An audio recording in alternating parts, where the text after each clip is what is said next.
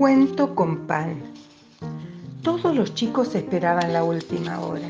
La esperaban porque la señorita Sonia se sentaba en rueda con ellos y leía un cuento. Y entonces, como cuando se prende una fogata, el aula se iba llenando de figuras movedizas al rum rum de la voz de la maestra. Aquel fue un día especial. Lena soltó una princesa que hervía de puntillas. Manuel, un castillo altísimo con mil ventanas. Laurita echó a volar un trébol de cuatro hojas. Y entonces todos los habitantes de él, la voz de la maestra acunaba. A Gustavo se le escaparon dos palomas y una cacatúa de pico naranja. Y después fueron saliendo hamacas tejidas con cuerdas de guitarra que cantaban. Un osito panda con cara de luna llena se sentó en la hamaca y sucedió que ronroneaba la maestra. Pero a Libertad le pasaba algo realmente trágico. Cada vez que empezaba un cuento le daba hambre, un hambre de explorador, perdido durante tres meses en una caverna. Para esos casos, Vaya a saber por qué suerte siempre encontraba en el fondo de la mochila un pedazo de pan que dormía de olvido. Libertad ya había inventado algunas técnicas para pellizcarlo de a poquito, saboreando despacito cada pizca para que durara más. Crié, cric, hizo el pan entre los dedos de libertad y la señorita Sonia, que siempre se las arreglaba para estar en todo, dijo, Libertad, ya sabemos que no se come en clase. ¿Cómo se daba cuenta si Libertad hacía como que se rascaba la nariz para ponerse en la boca cada amiguita? La cacatúa y las palomas revoloteaban sobre la cabeza de Manuel. Leonor empezó a llenar el aire de lianas que se balanceaban como las de Tarzán.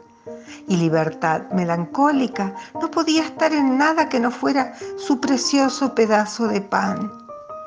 De pronto, sin querer, primero Gustavo, después Laurita, después la señorita Sonia, se fueron metiendo en el castillo por una de las mil ventanas. Se colgaban de las lianas y pácate, de a uno todos adentro.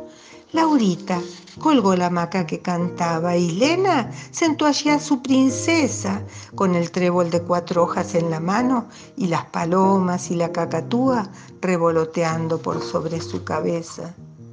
¡Eh! dijo la princesa con la nariz fruncida. No dejen que estos pájaros me ensucien el vestido blanco. ¿De dónde vienen ustedes? De por allá, dijo divertida la señorita Sonia, haciendo un gesto vago. Bueno, dijo la princesa, sea como sea, tengo hambre.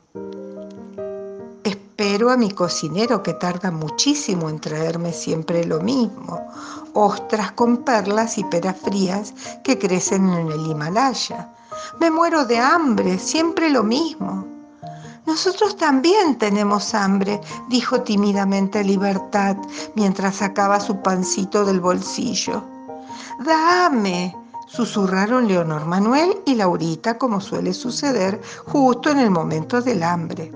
Libertad estaba por dar un mordisco cuando la princesa aterrizó con los ojos brillantes y las puntillas encrespadas frente al pancito mordido.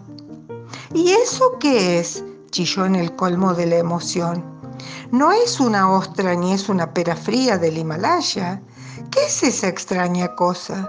Ah, contestó Libertad con la boca llena. Un pedacito de pan.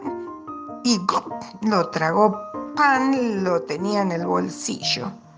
La princesa erizó las puntillas y dijo con voz de pataleta, ¿qué es el pan? Quiero ese pan. Libertad puso las manos detrás de la espalda. La cacatúa rozó el silencio con las alas y los chicos se miraron entre sí. ¿No conoces el pan? preguntó Gustavo incrédulo. No, dijo la princesa dándose aires de qué sé yo.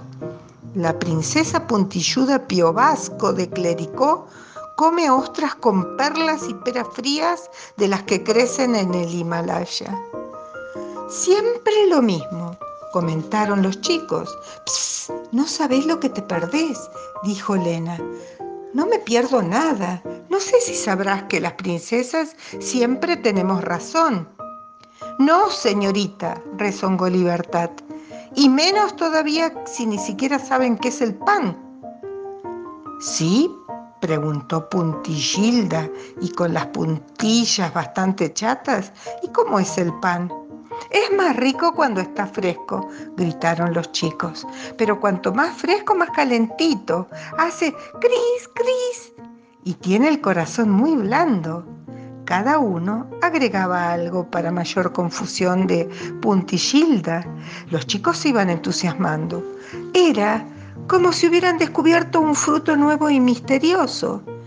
Y de pronto todos estuvieron mareados de ganas de comer pan.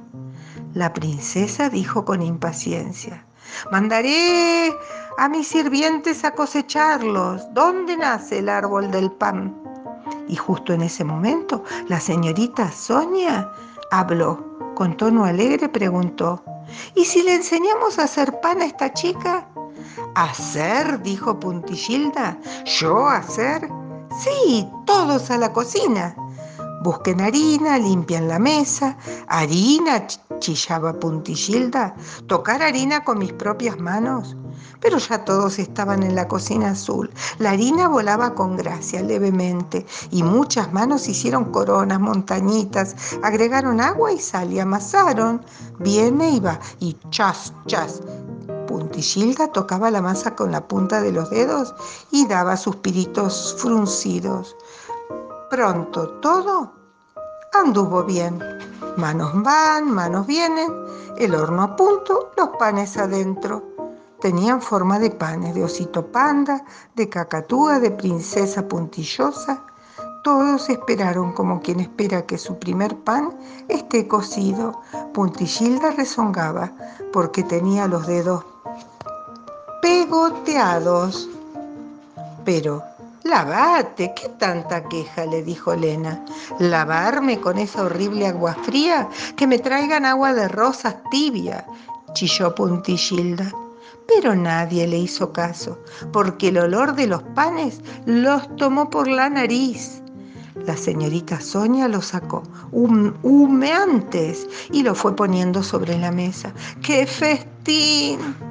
Puntillilda comía con las mejillas infladas como globos y completamente olvidada del agua de rosas tibia. ¡Ico! ¡Iquísimo! decía. Pronto el pan se acabó, dejando su recuerdo de migas.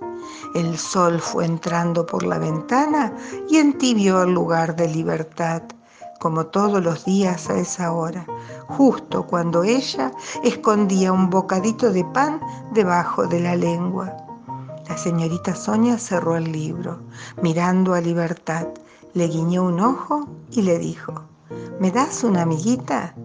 A esta hora no hay como un pancito olvidado en el bolsillo.